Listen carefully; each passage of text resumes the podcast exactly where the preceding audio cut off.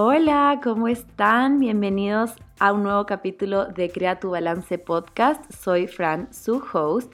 Y en el episodio de hoy estoy súper emocionada porque tenemos a una invitada especial. Tenemos a Cristina Bajaña, que es nutricionista, especialista en alimentación intuitiva y salud en todas las tallas. Estaba súper emocionada de invitarla porque me encanta todo lo que comparte. La pueden seguir en Instagram en nutrición-cristina B, en donde comparte demasiado contenido para ayudarte a sanar tu relación con la comida y con tu cuerpo. Entonces, hola Cristi, ¿cómo estás? Hola Fran, ¿cómo estás? Muchas gracias por invitarme hoy día a tu podcast a hablar de estos temas densos que, que poco se hablan eh, acá en Ecuador, pero bueno, ya se está abriendo muchas puertas para que las personas empiecen a conocer más de todo esto. Sí, muchas gracias por por aceptar, muchas gracias por estar aquí. En verdad que sí tengo tantos temas que quisiera hablar contigo, pero como estamos hablando desde el podcast, quizás no nos va a alcanzar en un episodio, así que si es que les gusta este capítulo, cuéntenos y podemos hacer una parte 2, porque en verdad que Cristi sabe muchísimo de estos temas que son súper importantes de hablar, así que estoy emocionada por este episodio. Pero como te decía, vamos a empezar con el aprendizaje de la semana, porque a mí me encanta eh, ver que en verdad, a pesar de que nuestros días son súper parecidos, siempre tenemos como una rutina media parecida, creo que cada semana, bueno, incluso cada día hay algo que aprendes que puede servir para compartir, para que otras personas también quizás si se identifican eh, puedan ver qué fue lo que tú aprendiste esa semana. Entonces, si quieres, empiezo yo. Mi aprendizaje de la semana es aprender a decir que no. yo creo que soy una persona que en verdad me cuesta un montón decir que no. Siento que quiero quedar bien con las personas, como que si me invitan a algo o si me piden ir a probar algo, eh, como que quiero decir que sí a todo, pero esta semana me pasó que ya eran como muchos planes, muchas cosas y, y sentía que ya me toca decir que no, porque al final eso era como ayudarme a mí misma a no sentirme súper colapsada después durante la semana por haber dicho que sí a un montón de cosas que aunque sí quizás quería hacer todo, creo que es importante darte cuenta de tus límites y, de cosas que realmente son más importantes para ti. Em, y si te llenas haciendo cosas y favores para otras personas, tal vez no te da el tiempo para hacer las cosas que tú quieres hacer realmente. Entonces creo que, ajá, ese, ese fue mi aprendizaje de esta semana. Bueno, mi aprendizaje esta semana, justo salí con una amiga y estábamos conversando de, de cómo muchas veces eh, hay personas que, que, sienten la necesidad de imponer sus, sus, sus, pensamientos como que si fuera la verdad absoluta. Y la realidad es que dentro de esa imposición hay muchas veces eh, ganas de, controlar al, al resto. Eh, un ego muy alto pensando que tu verdad es la verdad absoluta que lo que tú sabes y lo que tú conoces es lo que todo el mundo debería saber, hacer y pensar. Y si te enojas porque las personas no piensan o hacen lo que tú crees que debería estar bien, eh, yo creo que es un buen momento de poderte cuestionar un montón de cosas. Eh, ese exceso de ego, esa, esa necesidad de controlar los pensamientos del resto es dañina. Y aunque tengamos una buena intención de fondo, no sabemos lo que primero, que las personas no tienen por qué hacer las no quiere o cree que, que tiene que hacer. Segundo, que tus realidades no son necesariamente las que están bien y las de ellos las que están mal. Y tercero, todos tenemos la autonomía de poder pensar, decidir y elegir lo que a nosotros nos convenga y de acuerdo a nuestra realidad de vida. Como no sabemos cómo es la realidad de vida, en la intimidad de cada persona, lo mejor que podemos hacer es respetar y si tú tienes un pensamiento y lo quieres conversar con otra persona, pues que no sea jamás desde la imposición. Eso fue una conversación reflexiva que tuve con, con una amiga esta semana. Que es cierto, es muy, es muy cierto lo que dices. Creo que sí pasa un montón que como que queremos que, incluso yo creo que soy un poco culpable de esto, de que tus pensamientos e, es difícil abrirse y ver el punto de vista de otras personas, especialmente si tú siempre has llevado un tipo de pensamiento y es importante, ajá, no, no pensar que siempre tienes la razón o que también todo es como una competencia de quién tiene la razón. Entonces sí creo que eso es una súper buena reflexión. Gracias por compartir, Cristi. Y ahora sí vamos a comenzar con, bueno, son varios temas los que queremos hablar hoy, pero vamos a ir viendo qué tanto alcanzamos a hablar. Creo que lo que podríamos, con lo que podríamos empezar es con el tema de tú como nutricionista, eh, quizás contarnos un poco sobre tus estudios y cuándo empezaste a meterte un poco más en este mundo eh, de, la alimentación intuitiva, la alimentación más consciente, de ayudar a sanar tu relación con la comida. ¿Cómo fue un poco tu historia? Cuéntanos. Bueno, yo soy nutricionista desde el 2014 más o menos y he trabajado bajo un enfoque tradicional de nutrición, un enfoque centrado en peso, un, enfoque centrado en, que las personas eh, pues bajen de peso en general, mi, forma de trabajar ha sido muy como que amable. Eh, no he sido una nutricionista que hace llorar a las personas y que no les cree y que les hace sentir mal, como he escuchado unas historias terribles. Sin embargo, eh, tener un enfoque pesocentrista genera un daño inconsciente eh, e indirecto, del cual yo no estaba consciente, del cual yo no percibía, eh, y que muchas veces desde la consulta de nutrición, y, en eso se basó en un video que hice esta semana por el Día de Acción por los TCA, cómo puedes evitar promover conductas pro trastornos de la conducta alimentaria desde el consultorio de nutrición, porque lamentablemente lamentablemente, es desde el consultorio de nutrición donde muchas veces se reafirman conductas de riesgo de trastornos alimentarios o se mm. detonan desórdenes alimentarios, porque están normalizados y porque estas conductas de desórdenes alimentarias son no solo normales en nuestra sociedad, o sea, normalizadas, pero no son normales, normalizadas en nuestra sociedad, sino que además son aplaudidas como si fuera algo de disciplina, de fuerza de voluntad, de personas que tienen fuerza mental, y por supuesto que como esa es la forma tradicional de, educar a los nutricionistas y, además que los nutricionistas tenemos un porcentaje altísimo de riesgo de, desarrollar conductas desordenadas y ortorexia, eh, eso lo pasamos a los pacientes eh, inconscientemente. Entonces, bueno, pues he tenido una historia de, de atender tradicionalmente aunque con amabilidad, pero no es por, no, el, hecho de que yo sea amable no quiere decir que no haya ejercido un daño inconsciente. Y, y, bueno, hasta que me topé en el camino con un montón de información que yo jamás había encontrado antes, que jamás me habían hablado nunca antes. Y me lo topé por, por, por internet, por, por redes sociales, porque me encontré con algunas nutricionistas y profesionales, médicos también de otros países que estaban hablando sobre sobre un enfoque de salud en todas las tallas, un enfoque de alimentación alejado de las dietas, alejado de, las restricciones y de las reglas alimentarias, alejados de considerar a la pérdida de peso como la única manera a través de la cual una persona podría acercarse a la salud o acercarse a comportamientos de salud, em, donde me cuestioné hartísimo, por no decir todo lo que había aprendido. Eh, aprendí sobre gordofobia, aprendí sobre gordofobia de activistas gordas, de personas que viven la opresión y que están muy informadas de todo este problema de justicia social, porque la realidad es que como yo habito un cuerpo delgado, yo no vivo la gordofobia sistémica, la opresión sistémica, y eso se llama pues justamente el privilegio de la delgadez. Dentro de mi privilegio, yo dije, ah, si yo soy delgada, pues... Eh, uno tiene la tendencia a pensar que los cuerpos son méritos, que es cuestión de meritocracia. O sea, que si yo soy delgada es porque yo hago cosas suficientemente bien para ser delgada. Y si hay personas gordas es que no lo están haciendo bien porque son gordas y porque si comieran mejor, entre comillas, entonces eh, bajarían y todo, toda la humanidad sería delgada. Eh, y la realidad es que cuando tú sales de tu caja de privilegio, te das cuenta que la realidad es otra, es un mundo absolutamente distinto, donde nuestra sociedad tiene normalizados prejuicios, discriminación, exclusión sobre las personas gordas y hay todo un sistema literalmente de opresión hacia ellas. Y por eso aprender sobre gordofobia fue de construir un montón de prejuicios que yo tenía desde la infancia hasta la actualidad y prejuicios que reforcé desde la educación también. Así que empecé, pues pasé un duelo profesional, lo he contado también por ahí en, en, redes, pasé un duelo profesional donde era como que, Dios mío, pero entonces, ¿qué hago? Todo lo que aprendí entonces está al revés.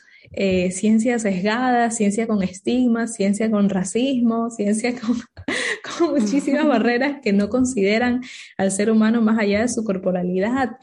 Y me tocó eh, no me tocó porque la verdad es que lo he disfrutado demasiado. volver a aprender, hartísimo, hartísimo.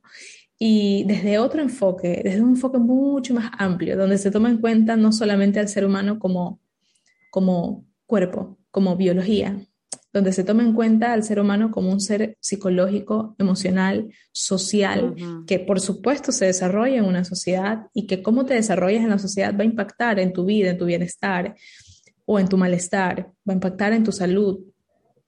Y, y creo que nunca he estudiado como he estudiado en, los últimos, en el último año, año y medio, porque es tan, es tan penoso ver cuántas, cuántas, falta de, esta información hay, pero a la vez es tan gratificante ver cómo se empieza a hablar de esto a nivel mundial. Justo la semana pasada estuve en, una, eh, en un evento virtual que hizo Harvard, hablando sobre salud en todas las tallas y sobre eh, gordofobia y, estigma de peso en la medicina. Imagínate, fue algo maravilloso porque de paso vi a muchos latinos conectados y vi a algunos, no, no, no muchos, pero habíamos como unos quizás cinco ecuatorianos conectados.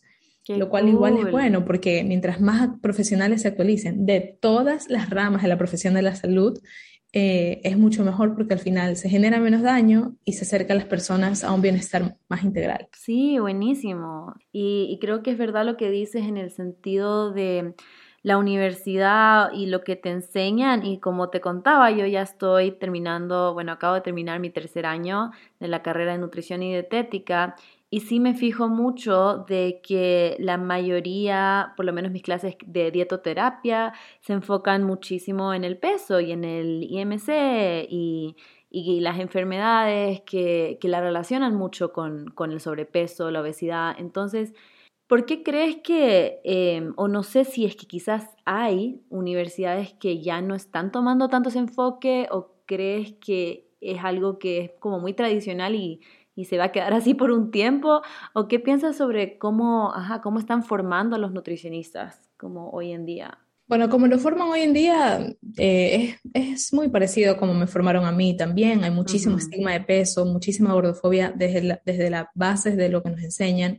Yo creo que lo más importante es que se puedan replantear y volver a cuestionar todas estas, estas cosas desde la universidad, porque justamente es la medicina la que fundamenta y reafirma la, patologización de los cuerpos gordos y es lo que da permiso a que ocurran también las violencias y la discriminación y la exclusión que existen a los cuerpos gordos en esta sociedad, porque se los excluye en nombre de la, en nombre de la salud. O sea, tú mira una, cuando una marca últimamente ha hecho una campaña de diversidad de cuerpos y hay eh, dentro de estos, de estos cuerpos diversos, hay una mujer de cuerpo grande, se desata una ola de comentarios negativos supuestamente en nombre de la salud, pero no es, ¿qué le va a importar un desconocido la salud de una persona que está en una campaña publicitaria? No, pero te lo digo por tu salud.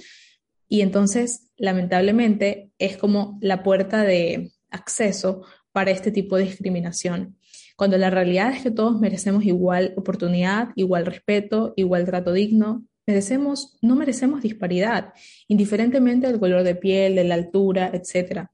Y la realidad es que la, la, nutrición necesita una evolución y, si se está permitiendo y se están hablando de estos temas en otros países, necesitamos también que se cambie acá. Sin embargo, la educación, como tú sabes, es un tema más burocrático y pasa muchos procesos y es, estoy segura que si es que cambia, espero yo que cambie, que evolucionen, no será pronto. O sea, tendrá, tendrá su tiempo y por el momento, y yo todas las actualizaciones que he hecho, no las he hecho de universidades directas. te digo que la de la semana pasada fue la primera que he accedido de una universidad de Harvard, pero el resto lo he hecho de, a partir de, de, profesionales que se han formado por su propia cuenta, eh, que se han mm. formado por su propia cuenta, pero por supuesto que hay evidencia científica rigurosa de estos temas desde hace años.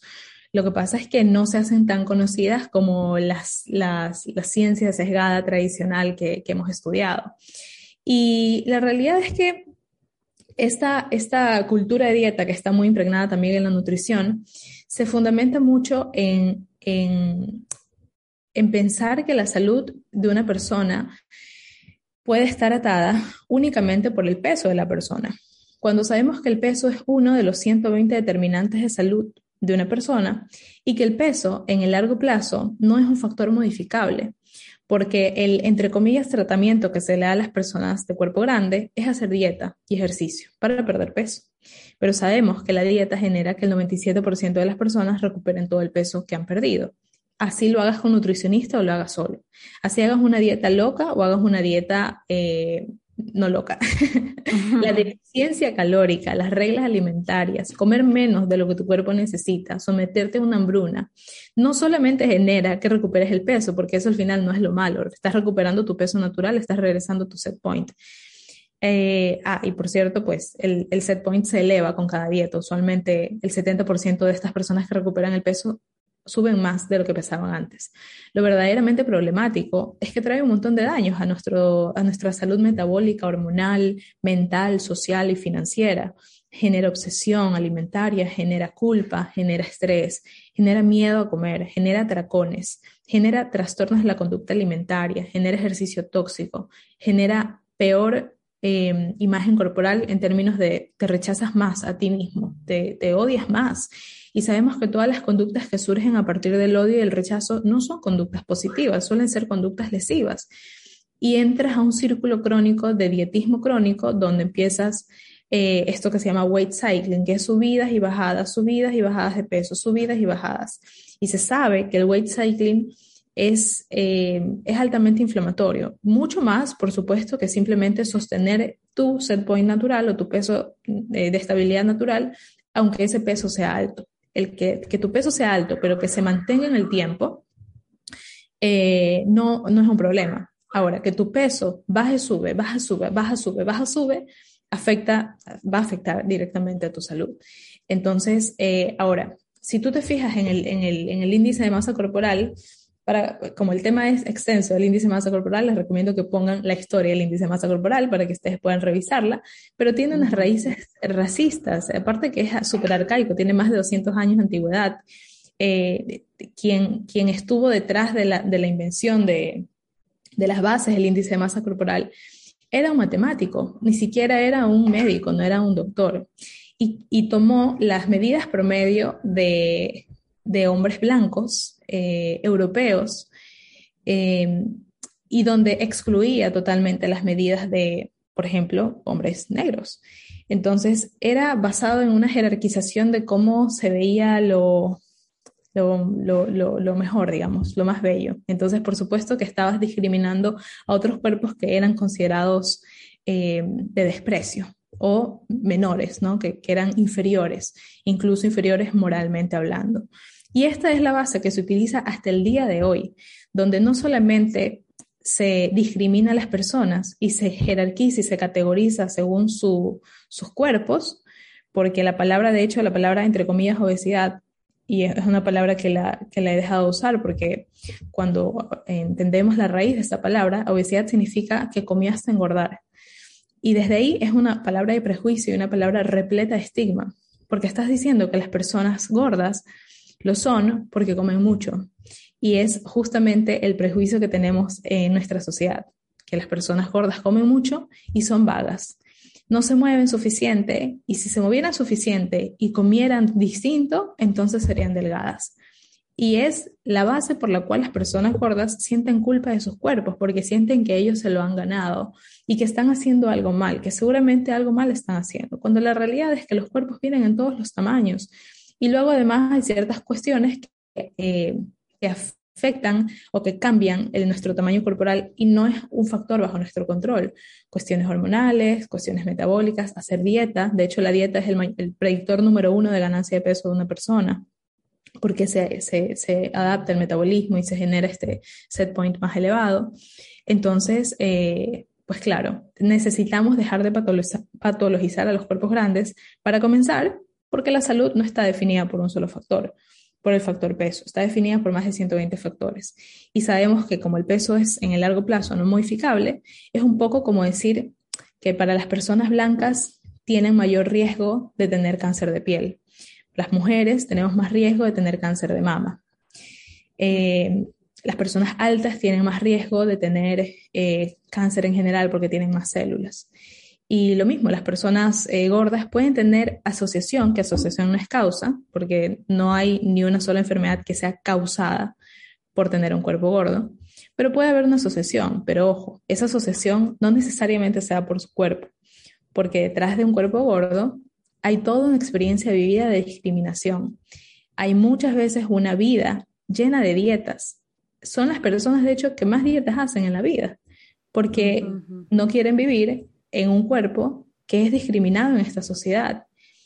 Y es súper duro, es súper es súper doloroso cuando, cuando empezamos a, investigar, digamos, a profundidad de qué, de qué es lo que está pasando en esta, en esta sociedad y esa, y esa disparidad que hay. Claro, sí, y, y, qué interesante, o sea, dijiste demasiadas cosas importantes, pero una de las cosas que, que me llamó full la atención es que Ajá, yo por ejemplo sí acabo de decir como que sobrepeso y obesidad porque como que es lo que, digamos, ajá, como que me doy cuenta que igual eso sí, o sea, eso está guiado por el IMC también, porque qué sé yo, de 25 a 30 como que se termina de tal forma y después de 30 para arriba. Entonces como que es súper interesante eso de como volver a aprender las cosas, porque son cosas que igual te quedan ahí porque así es como lo que has aprendido todo el tiempo. Eh, entonces eso me pareció súper interesante porque no tenía idea y yo lo decía nomás por, ajá, por lo que aprendí y como que hay cosas que a veces sí hay que ponerse a pensar bien en, en el lenguaje que estamos utilizando, las palabras que decimos, que son más porque la sociedad lo ha determinado de esa forma y no nos cuestionamos si en realidad está bien eh, o no la forma en la que nos estamos comunicando. Y, Ajá, eso, eso por un lado. Y después el tema de la cultura de la dieta, que creo que quizás muchas personas no entienden muy bien qué significa eso. No sé si podemos hablar un poco sobre cómo la definición, qué es la, o qué es la cultura de la dieta, eh, si podrías decirlo como en una frase. Bueno, eh, la cultura de la dieta, esto es un tema tan, tan profundo, pero este, algo que te quería decir es, eh, no hay problema equivocar porque a veces en este camino tenemos miedo de, que, eh, uy, pero, pero ya, ya debería entenderlo todo. Y la realidad es que es una continua de construcción y volver a aprender, de construcción y volver a aprender. Yo en el, en el camino he cambiado mucho la forma de, de hablar, de expresarme en ciertas cosas.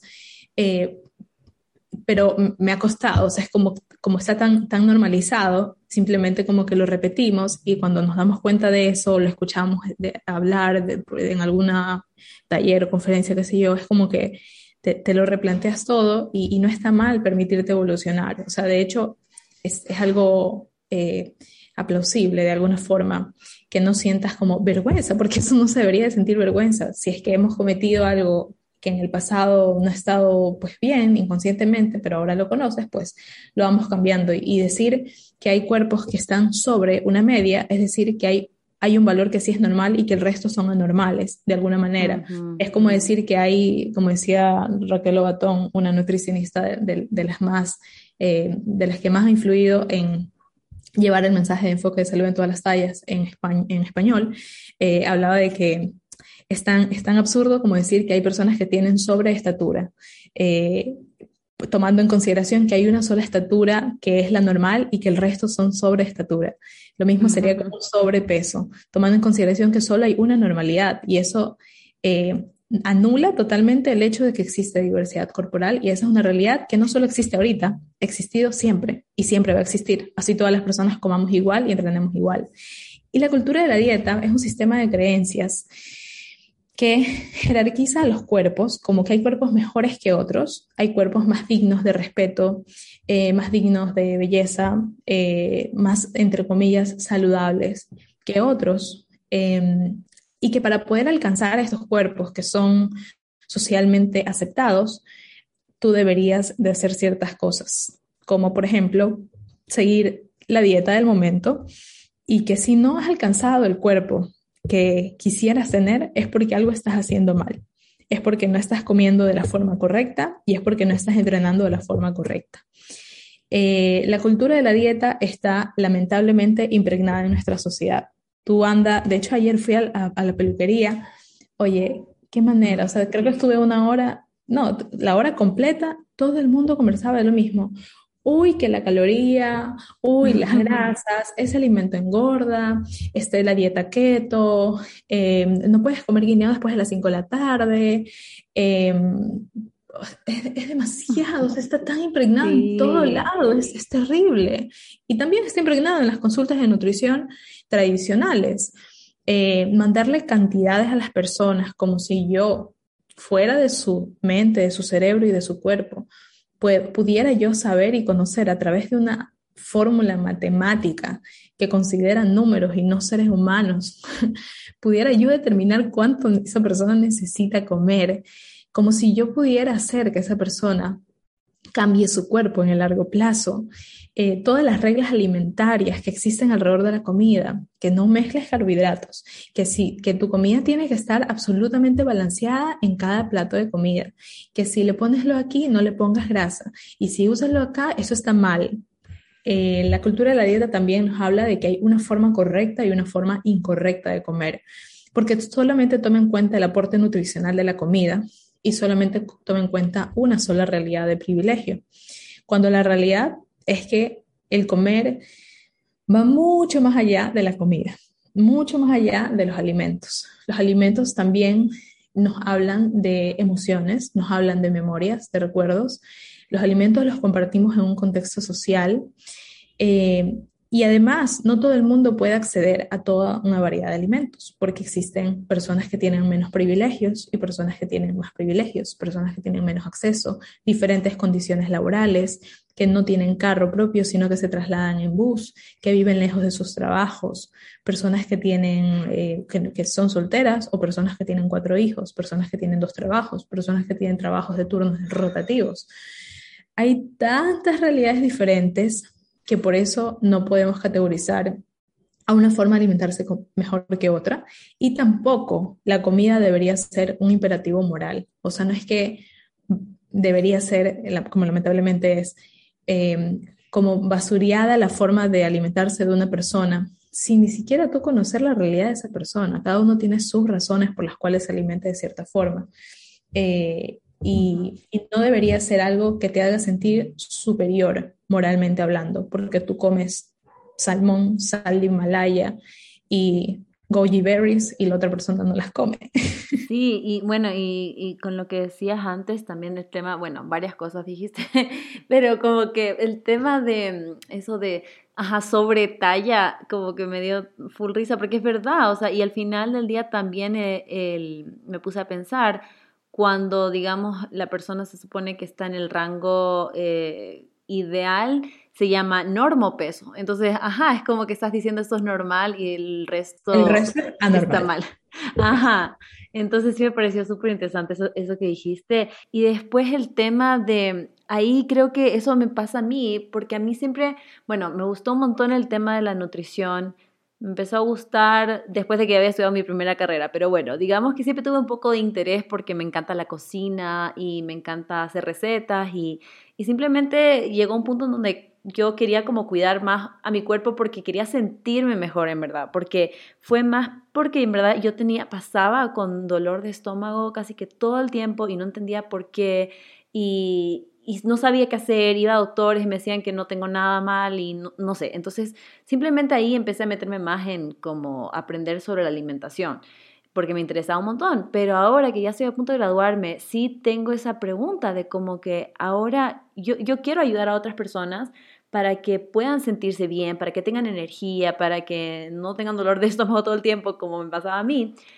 Pero es como que no, no sé cómo se hace, porque en la universidad me enseñan que tengo que mandar dietas, como tú decías, ¿cómo vas a saber tú cuánto tiene que comer cada persona basada en una fórmula, en números, sin conocer a la persona? Entonces, ¿cómo funciona, digamos, si yo voy a una consulta contigo eh, y quiero empezar a sentirme mejor, tener más energía? Y, y, quizás esto está equivocado y ahí tú me corriges, pero digo, si digo quiero comer más saludable, ¿Cómo, ¿Cómo, lo haces? Bueno, sabes que yo últimamente me estoy replanteando mucho la palabra saludable porque yo tengo, atiendo mucho, em, porque llegan a mí porque justamente al conversar estos temas se dan cuenta las pacientes que, oye, como que estoy, si estoy teniendo una relación disfuncional con la comida y llegan a mí pacientes con trastornos alimentarios o también personas que han sido dietantes crónicos, es decir, personas que han hecho dietas toda la vida. Sabemos que además, si las dietas funcionaran, solo hiciéramos una, una dieta en la vida y no es así. Pasamos haciendo dietas todo el tiempo. La, la meta, el objetivo de, del primero de enero de todos los años es este año se va a hacer dieta, el de los lunes, ese ahorita sí empieza la dieta y bueno, pues sabemos que no, no funciona. Ya desde por la experiencia personal que pasamos haciendo dieta todo el tiempo. Eh, sí. Y y pues llegan personas a mí que tienen estas conductas de riesgo, eh, o sea, bueno, personas en general, porque también atiendo personas que tienen, no sé, pues diabetes, etcétera. Pero como te decía que la cultura de dieta está tan impregnada en nuestra sociedad y las conductas de riesgo están tan normalizadas, la gente come con miedo normalmente, la gente come con culpa normalmente, eh, la gente hace conductas compensatorias. Uy, voy a entrenar porque ya me comí esta pizza, entonces tengo que bajarla. Ja, ja, ja, ja, ja. Este, uy, eh, voy a tomarme, bueno, no quiero decir algunas cosas que son eh, un poco eh, mencionarlas para dar ideas de nada, pero hay conductas que son súper dañinas y que son incluso motivadas por, desde casa. Ay, pero te sientes así, entonces haz esto aquí para que... Y no es normal, eso no es funcional, no es una conducta disfuncional. Eh, las conductas no enfocadas en peso, pues por supuesto no se miden con peso, o sea, yo no peso, es una de las cosas que dejé de hacer desde el año pasado. Eh, y vamos hablando un montón de cosas, entre ellas cómo ha sido la relación con la alimentación de la persona desde la infancia hasta la actualidad. Sobre todo si es una persona que viene ya con el objetivo o con, o con, el, o con el, la idea de que, de que tiene una, una, relación disfuncional con su comida, empezamos a hablar desde la infancia, porque como nosotros nos relacionamos con la comida en la actualidad, usualmente viene de cómo te empezaste a relacionar con la comida desde la niñez cómo se hablaba de comida en la casa, cómo veías a tu mamá o a tus padres haciendo dieta, cómo veías hacer el bullying a cuerpos eh, no normativos de otros amigos tuyos o a ti mismo, cómo venía tu tía y te hacía comentarios sobre tu cuerpo o tu mamá, no necesariamente de forma dañina, muchas veces es desde, es de la, desde una buena intención, pero sabemos que el impacto y el daño es, es tremendamente malo.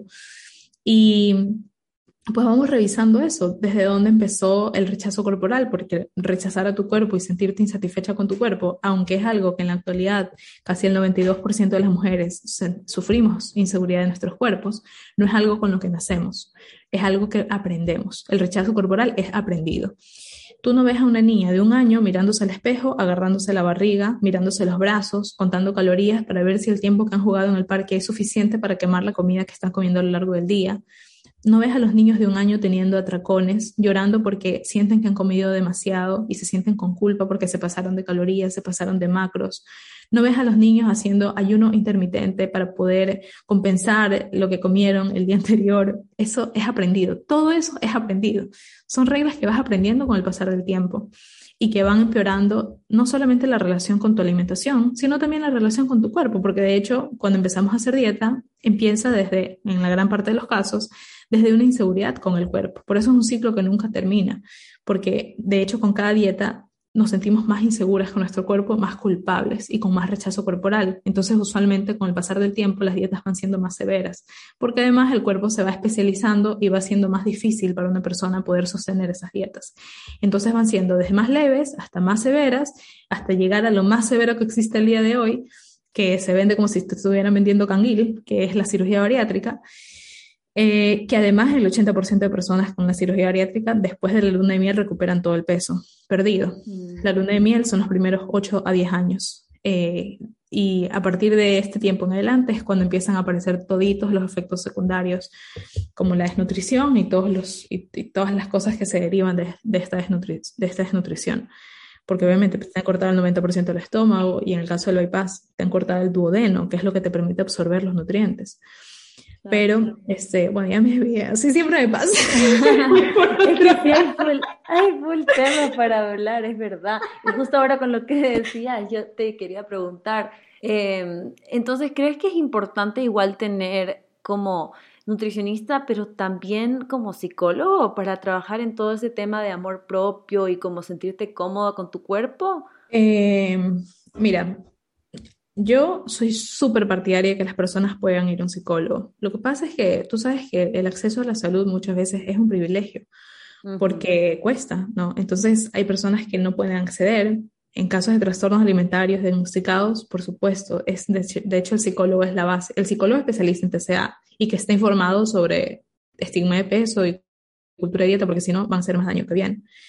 Eh, pero por supuesto que es necesario, porque puede haber incluso depresión, puede haber una, un rechazo corporal tan grande que te paraliza en la vida que dejas de sentir que puedes vivir en tu cuerpo. Te sientes separado y aislado de tu cuerpo, con un odio profundo a tu corporalidad, en lugar de poder abrazar la historia de tu cuerpo y poder entender que el problema no eres tú, que el problema es la sociedad que te trata de esta forma discriminatoria. Y no solamente estamos hablando, por ese caso, de, de insultos, porque uno suele pensar que gordofobia es que alguien insulte a una persona gorda. Cuando digo gorda, no lo digo con eh, toda la, negativa que normalmente se le da en la sociedad, sino redignificando la palabra gorda, porque gorda es un adjetivo calificativo, como decir alta, como decir bajita, eh, flaca, gorda. Eh, pero es la gordofobia es un problema sistémico y es el problema de base de los trastornos de la conducta alimentaria en gran parte de los casos. Es el problema de base de que nuestra sociedad tenga una mala relación con la comida y una, y una relación disfuncional con el cuerpo es un problema sistémico del cual no voy a alcanzar a dimensionar realmente lo que sucede porque yo no vivo esa opresión, porque si yo me quiero ir a un restaurante, me puedo sentar en una silla, sé que voy a sentarme en cualquier silla, pero una persona de cuerpo grande se piensa cuatro mil veces si ir a un restaurante o no, porque no quiere pasar la, entre comillas, vergüenza de no caber en la silla. Pero por supuesto, el problema no es su cuerpo, es la silla. Es que este cuerpo, este, esta sociedad está diseñada de forma no inclusiva. Está diseñada solamente para cuerpos delgados y cuerpos normativos. Y, y, un sistema que excluye desde esos niveles, donde no hay camillas para tu cuerpo, no hay sillas para tu cuerpo. No entras en las sillas de avión, no entras en las sillas de, de los parques de Disney, donde vas a un médico y te dan un diagnóstico tardío o un tratamiento tardío porque todo lo adjudican a tu peso. Y el diagnóstico de las personas es muchas veces, entre comillas, la gordura y el tratamiento es pierde peso y regresa en seis meses. Cuando sabemos que dar esa recomendación tan simplista y tan banal, primero hace que las personas se alejen de los sistemas de salud. Y por otro lado, los estamos llevando a normalizar estas conductas que no les van a promover necesariamente salud. Que es diferente decirle, eh, pues preguntarle, ¿no? Y escuchar a la persona, ¿cómo, cómo, cómo, es, ¿cómo es tu hábito? ¿Cuáles son tus accesos? ¿Tienes posibilidad de hacer esto? ¿Tienes posibilidad de hacer lo otro? Puedes incluir eh, movimientos gentil, puedes incluir em, eh, fruta, una, dos frutas al día, puedes incluir, estamos hablando de una forma distinta si promovemos comportamientos de autocuidado a promover pérdida de peso, porque pérdida de peso tú la puedes alcanzar tomando cualquier eh, batido, haciendo una dieta restrictiva hipocalórica que te va a regresar al mismo peso y te va a generar un montón de daños en la salud, eh, haciéndote cualquier cirugía, eh, dejando de comer por completo, haciendo un montón de cosas que al final pueden hacer que las personas pierdan peso de forma temporal, pero sabemos que en el largo plazo no es así.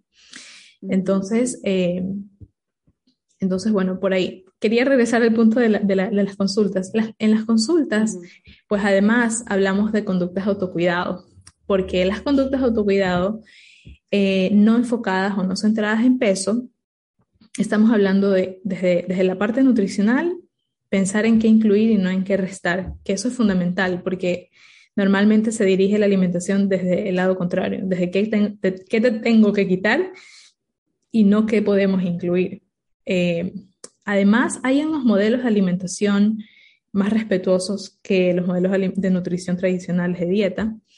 Y hay varios nombres para estos modelos. Está la alimentación intuitiva, está la alimentación consciente, mindful eating, está la alimentación conectada, alimentación respetuosa. Pero es básicamente una alimentación donde eh, se le permite a la persona o al paciente que tenga la potestad, la autonomía de dirigir y de autorregular su alimentación conectándose con sus sensaciones corporales, lo cual es entendible que un dietante crónico tenga las sensaciones corporales distorsionadísimas, que no sepa qué es hambre, que no sepa qué es saciedad, que todo el día tiene hambre, que nunca se siente saciado, que se siente con mucha culpa y eso es lo que se va trabajando en el proceso, porque es un proceso. Eh, se, se, se, motiva a que la persona pueda despegarse o independizarse y que no tenga miedo y que no tenga la necesidad de que alguien más le valide siempre si lo que está haciendo está entre comillas bien. Es decir, que pueda comer eh, sin cantidades dirigidas por otra persona, porque la realidad es que lo que nosotros necesitamos de comida varía todos los días, ¿no? porque no, no solamente comemos por nuestro tamaño corporal, comemos eh, o nuestro cuerpo necesita diferente cantidad de comida si el clima es diferente, si tu actividad sexual de esa semana es diferente, si estás en la ovulación o si estás en la menstruación. Y eso solo la misma persona lo puede saber, porque es algo que se autorregula internamente. Y cuando tú estás conectado con estas sensaciones corporales, cuando tú tienes una relación neutral con todos los alimentos, no miras a los alimentos como buenos y como malos, sino como alimentos. Cuando tomas en consideración, por supuesto, también en la medida de, tus accesos y tus privilegios, aportarle un abanico de, densidad nutricional a, tu, a tus comidas. Pero también tomas en consideración tu hambre emocional, tu hambre social, también tomas en consideración tu apetencia mental, que es lo que tu cuerpo quería comer. Todo se va poniendo en su lugar, en la medida en lo que el paciente se lo permita explorar. Y hay que saber que lamentablemente como esta presión social sobre lo sobre, sobre los cuerpos aceptables y los no aceptables es tan fuerte que hay personas que no están preparadas y hay que respetar. Cada uno tiene su tiempo o, o nunca estarán preparadas. Pero no es un problema de la persona, es un problema social. Eh, por eso es necesario, a la par, por ejemplo, de hablar de cultura de dieta o a la, a la par de hablar de alimentación intuitiva, es necesario hablar de, de este estigma de peso que hace tanto daño y aleja a las personas de la salud, aleja a las personas del bienestar, aleja a las personas de poder vivir en sus cuerpos eh, libremente, vestir como quisieran vestirse, eh, bailar como quisieran bailar. Hay personas que, la otra tenía una paciente que me decía, a mí me encantaría hacer yoga, siempre me ha, me ha llamado la atención, pero el yoga es para flaquitas, me dice. Ella, ella tiene un cuerpo grande. Entonces, yo le decía, ¿qué? ¿Cómo que para flequitas? El yoga es para cualquier persona, pero como solo vemos representación de cuerpos delgados haciendo yoga, es como que tenemos ya grabado a fuego que hay ciertas cosas de flacos, que solo son para flacos, que ponerte ropa de color es solo para flacos, que para gordos tiene que ser siempre ropa negra, suelta, floja, que cubra, no que muestre que, yo no podría hacer un ejercicio simplemente por placer, hablando como si fuera una persona de cuerpo grande, sino que el ejercicio que tengo que hacer siempre tiene que ser buscando el que queme más calorías, el que me haga perder más de peso, aunque no lo disfrute, pero tiene que ser el que me haga perder más de peso. Y eso al final, por supuesto, que genera aversión con el movimiento, porque solamente lo hacemos por un cambio corporal y cuando ya no hay cambio corporal, lo dejamos hacer porque sentimos que, entre comillas, no sirve para nada.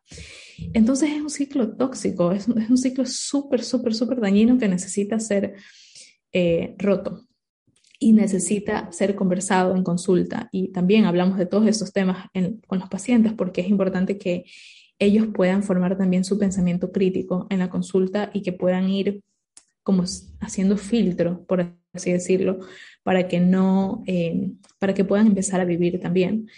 Y, el, camino eh, por supuesto que la alimentación intuitiva y el enfoque de salud en todas las tallas, como te decía al inicio, tiene muchísima evidencia científica de fondo. Eh, y lo que sucede cuando empiezas a comer intuitivamente o sin ponerle una etiqueta, cuando empiezas a comer de forma respetuosa, sin dietas, es que no solamente eh, ya no hay weight cycling, ya no hay bajadas de 40 libras, subidas de 50 libras, bajadas de 30 libras, subidas de 40 libras, sino que hay una estabilidad en el peso. El cuerpo se estabiliza en, en su peso natural, que eso no se lo puede determinar por ninguna fórmula, sino que se autorregula eh, internamente. Luego, además, mejora la relación con la comida, mejoran nuestras decisiones alimentarias porque no elegimos a partir del miedo y del control sino que, y de la culpa, sino que empezamos a elegir a partir de la libertad y del autoconocimiento de lo que tu cuerpo necesita en ese momento. Y tu cuerpo, cuando tienes una relación neutral con todos los alimentos, te pide variedad, no te pide solo de un alimento, que es la típica que antes de comenzar el podcast, hablábamos de esta típica, el típico pensamiento de, pero si yo le doy de comer a mi cuerpo lo que yo quiero, entonces todo el día voy a pasar comiendo helado. Si es que todo el día tu cuerpo te pide helado, es muy probable que es porque te privas siempre de helado. Pero cuando no te privas de alimentos, el cuerpo deja de sentir ese deseo intenso por esa comida y empieza a pedirte variedad de todos los alimentos. Los parámetros del laboratorio mejoran también. Mejora tu sueño. Se habla en consulta de herramientas de gestión emocional. Hablamos de vitamina D, exposición solar, movimiento gentil y placentero. Eh, cómo incluir el placer, porque es fundamental. El placer en la cultura de la dieta está vetado. Eh, si tú comes placenteramente, entonces es que comiste, entre comillas, mal. Pero la realidad es que el placer es una necesidad básica y fundamental del ser humano en la comida también. Porque de hecho, si no comes placenteramente, tu cuerpo va a estar continuamente en búsqueda de placer. Y ahí es que aparece la, ansiedad. Y, la comida tiene que ser placentera, porque si no, no estás cubriendo esa, esa necesidad inherente al, al, alimento. Sí, bueno, dijiste otra vez un montón. Otra vez.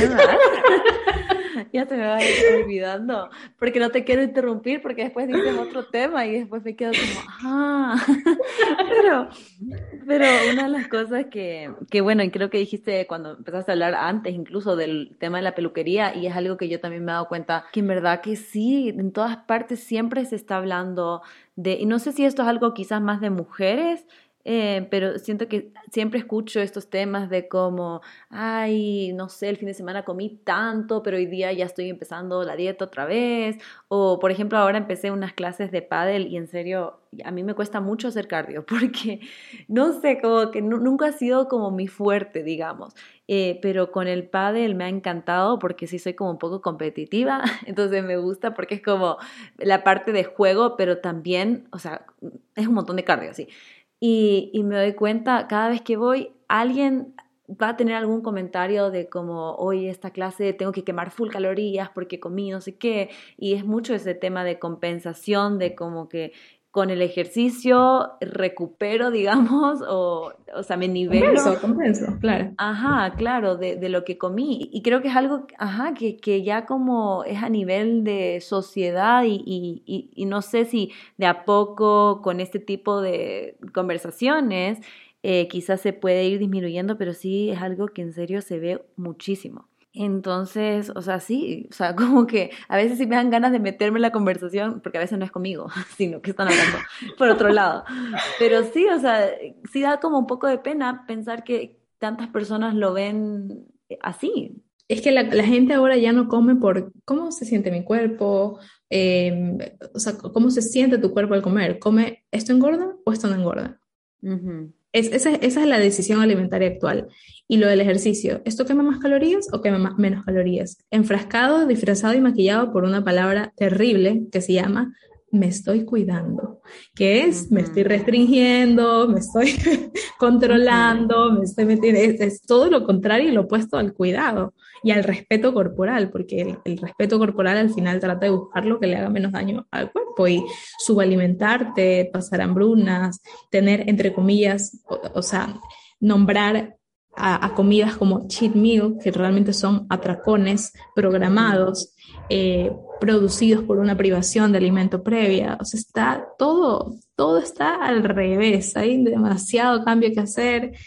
Como te decía, no todas las personas están preparadas para escucharlo ni siquiera, porque claro. hay, hay, personas que están muy sumergidos, muy sumergidos que en la dieta keto, que en la no sé qué, y van a tener una negativa total. Entonces, eso también mira que es algo que desde la consulta tuve que hacer las paces con entender que el tipo de pacientes o de personas que me buscan ahora van a ser distintos a los que me buscaban antes, porque ahora trabajo bajo un enfoque diferente. Y que no todas las personas van a estar preparadas para eh, soltar todas estas, estas creencias y de construirse en el proceso.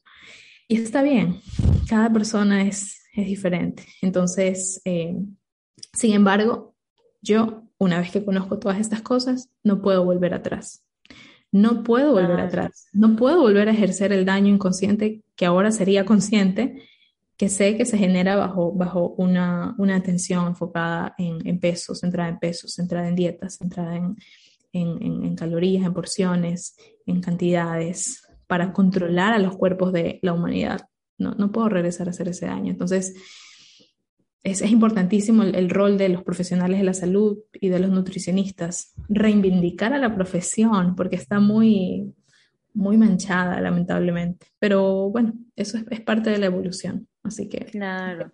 Ajá, y el tema que, que, decías de la alimentación intuitiva, justo estábamos hablando antes de empezar también, que es súper es súper extenso y como que si, si quisiéramos hablar de ese tema sería mejor hacer un capítulo dedicado a eso. Así que ahí también nos cuentan si les interesa que hagamos eso, pero pero hablando un poquito de ese tema de, lo que dijiste, creo que es súper chistoso como, bueno, no sé si chistoso, pero eh, interesante, digamos, de, de, que todas estas cosas que nos traemos desde la infancia, porque yo todavía tengo este como problema en el que estoy tan acostumbrada a dejar el plato limpio, porque, o sea, siempre, qué sé yo, mi abuelita me decía como que, Fran, tienes que comerte todo, todo, todo el plato, entonces me quedó eso grabado. Eh, y cuando yo quiero tratar de escuchar, digamos, mis... Em, eh, si es que estoy, digamos, satisfecha o si tengo hambre, mis señales de saciedad, mis señales de, de, hambre, me cuesta un montón porque sé que quizás sí estoy full, pero al mismo tiempo es como que, pero me queda tan poquito, o sea, como que el plato. Entonces, ese tipo de cosas sí creo que es súper interesante cómo lo traemos de comentarios o de simplemente acciones que hemos hecho desde pequeños que, que es difícil incluso darnos cuenta que lo estamos haciendo. Totalmente, o sea, es que eso interfiere en, es, es, una forma externa de regularizar algo que debería ser regulado internamente. O sea, si alguien nos presiona a comer, nos eh, forza, claro que eh, siempre es desde, muchas veces desde el amor, pues no, las abuelitas desde, desde el amor nos tratan de, y, y luego además si de paso nos, nos, nos, nos, presionan emocionalmente, pero te lo hice yo con tanto cariño, me lo vas a dar.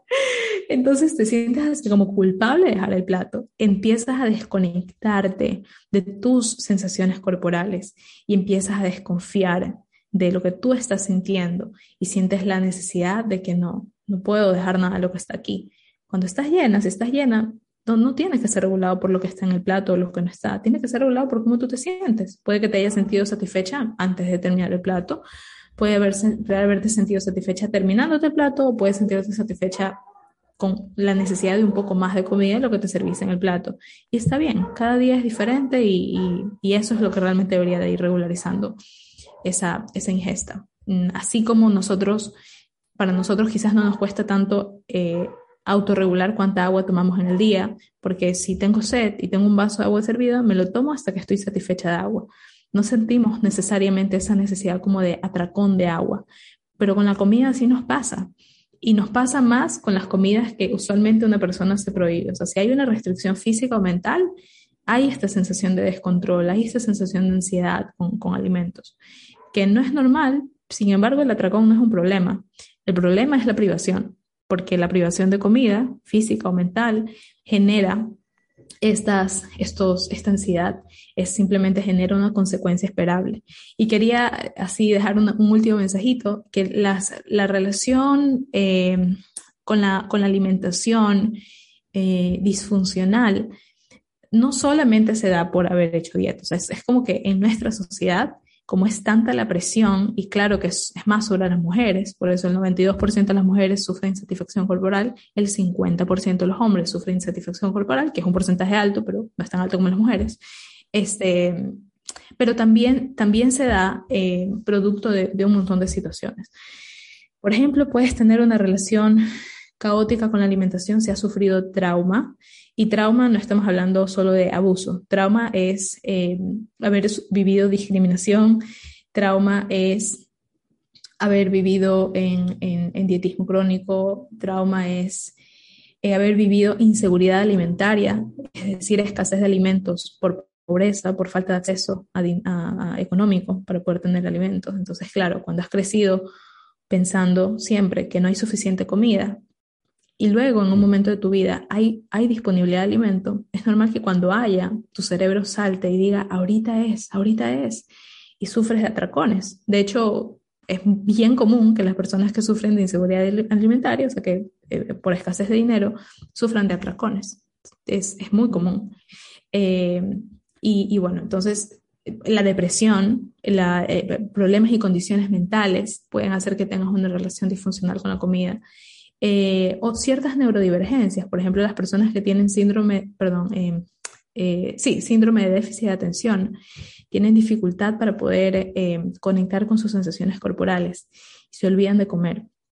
Cuando se dan cuenta que no han comido es cuando han pasado 24 horas sin comer y sufren de atracones. Entonces, no, no es cuestión de que sean personas inconscientes, es cuestión de que tienen dificultades neurológicas para poder eh, hacer lo que para otras personas es más fácil hacer, que es identificar su hambre.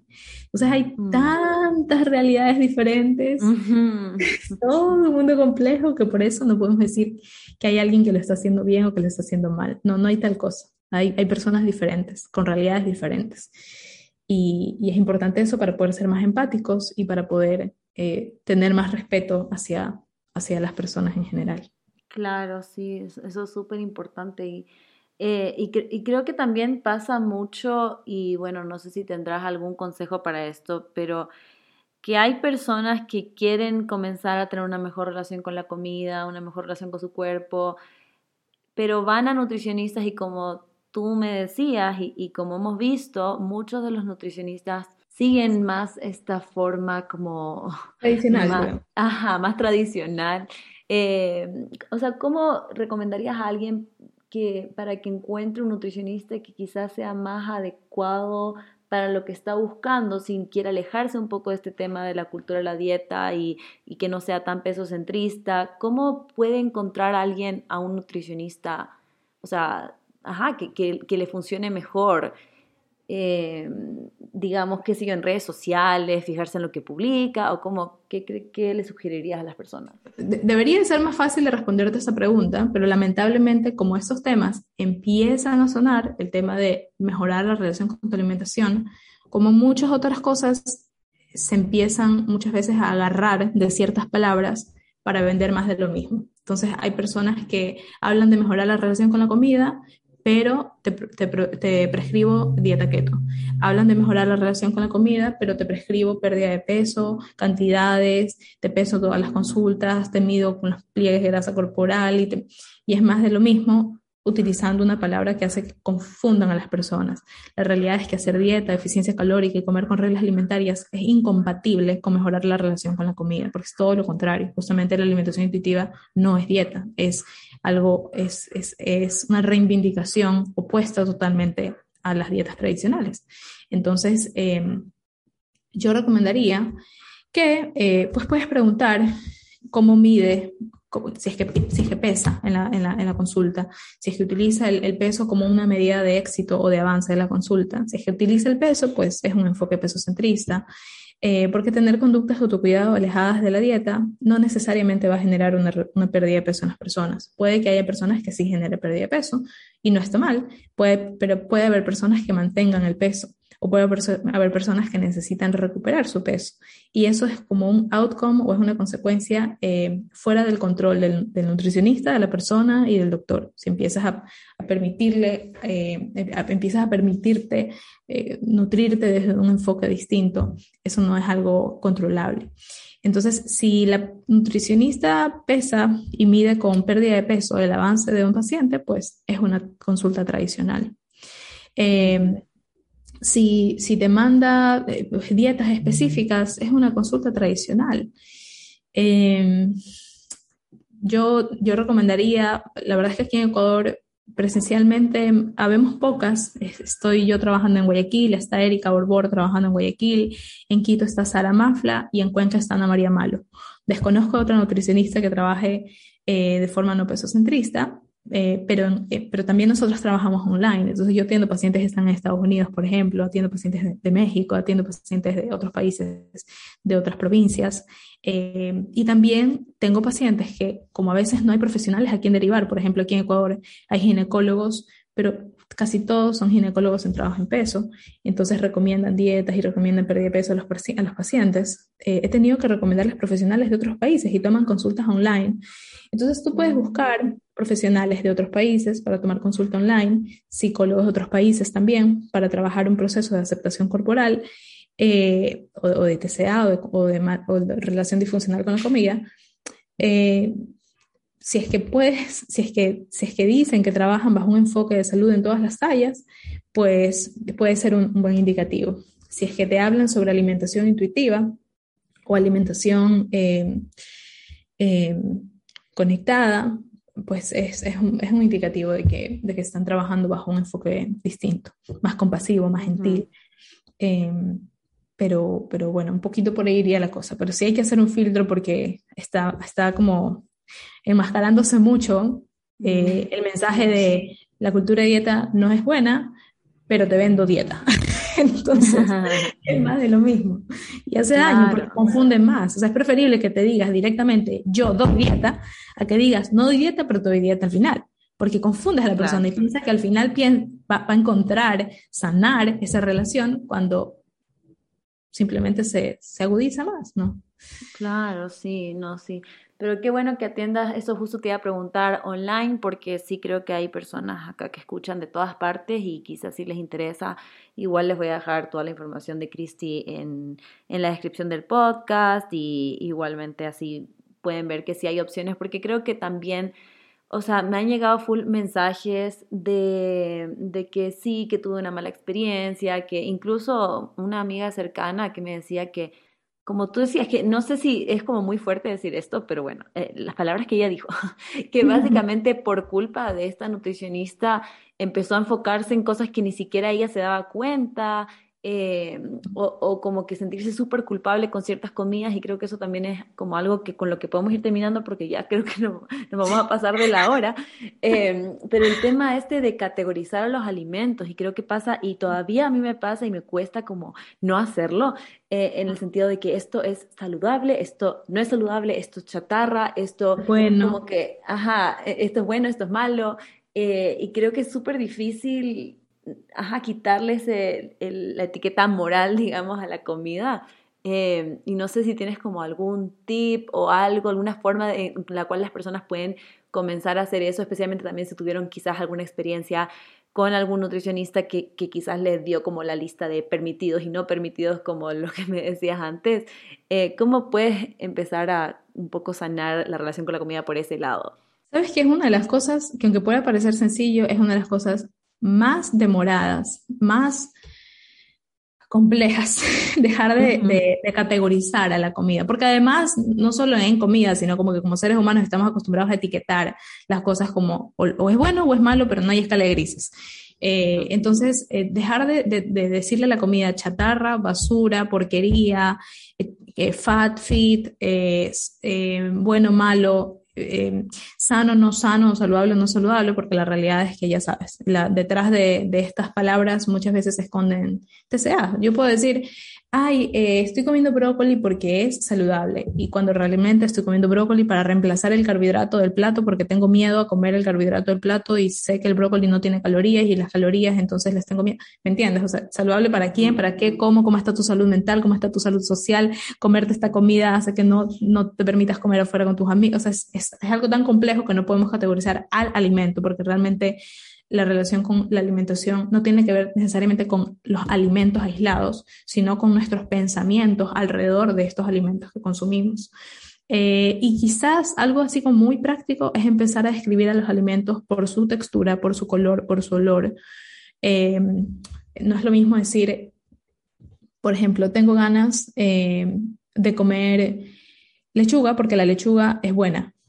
Eh, a decir, tengo ganas, que me apetece comer una lechuga, tengo ganas de comer algo fresquito, eh, fresco, eh, esponjoso, crujiente, crocante, saladito, dulce. Es muy distinto a decir bueno y malo, fit y mm. fat, chatarra, porquería. a expresarte como que de sus características, de las características del alimento, que las hemos dejado de, de lado. Y, saber, pues obviamente que no hay alimentos buenos ni malos. Eh, en todo caso, pueden haber alimentos con más densidad nutricional que otros, pero eso no vuelve a los menos densos nutricionalmente hablando malos, porque todos los alimentos eh, nos aportan algo, no solamente nutrientes, nos aportan, como te decía, memorias, experiencias, placer, eh, parte emocional, eh, y eso está bien. Es, parte de la experiencia de la alimentación, disfrutarla en su totalidad y saber que si bien tu cuerpo pues, necesita un aporte de nutrientes, también tu cuerpo necesita eh, nutrir al alma, necesita nutrir a la mente, la apetencia mental, la parte emocional, social. Todo eso es, es fundamental. Y, y, yo no sé si diría que por culpa de la nutricionista, porque al final eh, detrás del nutricionista o del profesional hay todo un sistema eh, que es el que está mal. O sea, es, estas denuncias que hacemos no son contra los individuos, es contra el sistema, porque es por el sistema que los individuos o que los nutricionistas hablábamos o hablamos, bueno, yo hablaba, pues ya me ha alejado de, esa práctica, pero hablaba desde un enfoque de ese, tipo, ¿no? Em, entonces, al final nosotros reproducimos lo que el sistema nos enseña eh, y somos como, como, sí, reproductores, como víctimas de eso que, como tú decías, muchas veces ni nos lo cuestionamos porque hemos crecido toda la vida escuchando eso. Esto es malo, esto es bueno. O sea, ni siquiera es cuestionable. Ni siquiera para una persona puede ser, a ver, ¿por qué esto es malo? ¿Por qué esto es bueno? ya ni, ni siquiera lo hablamos hasta que lo empezamos a escuchar de otras voces y con este tipo de, de apertura y de, de podcast como el que estamos grabando ahorita para muchas personas va a ser una revolución en su mente y, está bien, permítenselo digerir poco a poco, eh, investiguen por su cuenta y bueno, pues lo que, lo, que, lo, que les, lo que les quede para ustedes y pueda ser congruente con su vida, mm, pues será un granito de arena que sé que, que, que ayudará a alguna persona por lo menos.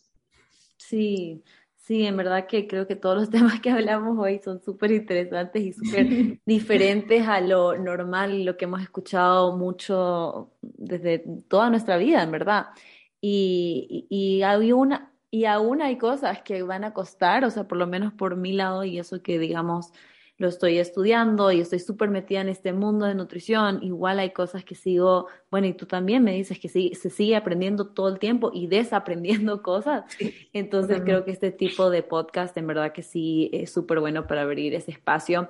Y, bueno, qué pena que se nos está acabando el tiempo porque sí creo que hay un montón de cosas más, como tú mismo. Esa es la parte 2, parte 2. Ajá, sí o sí creo que necesitamos una, una parte 2 porque sí hay mucho más temas de los que podemos hablar, pero igual quería agradecerte por tomarte el tiempo para poder venir a conversar con nosotros eh, y también avisarle a todas las personas que, que quieran ver el contenido. A mí me encanta todo lo que comparte Cristi, además que a veces compartes videos como que no sé cómo los encuentras, pero súper interesantes y compartes full eh, contenido tú mismo, el que tú haces y también contenido que encuentras, em, que en verdad que ayuda un montón para poder entender estos temas, así que les recomiendo muchísimo que la, que la sigan en Instagram, les voy a dejar los links y todo abajo. Y no sé si quieres dejar un último mensaje, Cristi, antes de terminar que se permitan deconstruir, que muchas de las creencias que tenemos sobre nuestros cuerpos son creencias eh, que nos hacen daño.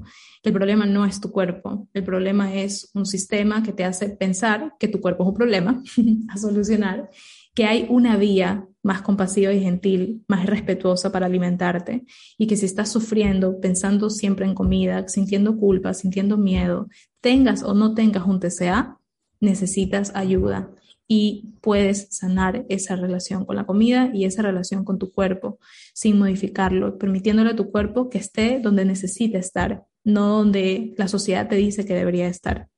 Pide ayuda y, y permítete explorar con paciencia el proceso. Qué lindo. Qué lindo mensaje. Bueno, muchas gracias otra vez, Cristi, por estar aquí. Gracias a todos los que están escuchando. Asegúrense de etiquetarnos, mencionarnos cuando estén escuchando este capítulo para ver qué están haciendo, dónde están, nos cuentan qué les pareció, nos cuentan si quieren una parte 2 y nos vemos la próxima semana en el siguiente capítulo. Gracias. Gracias. Chao.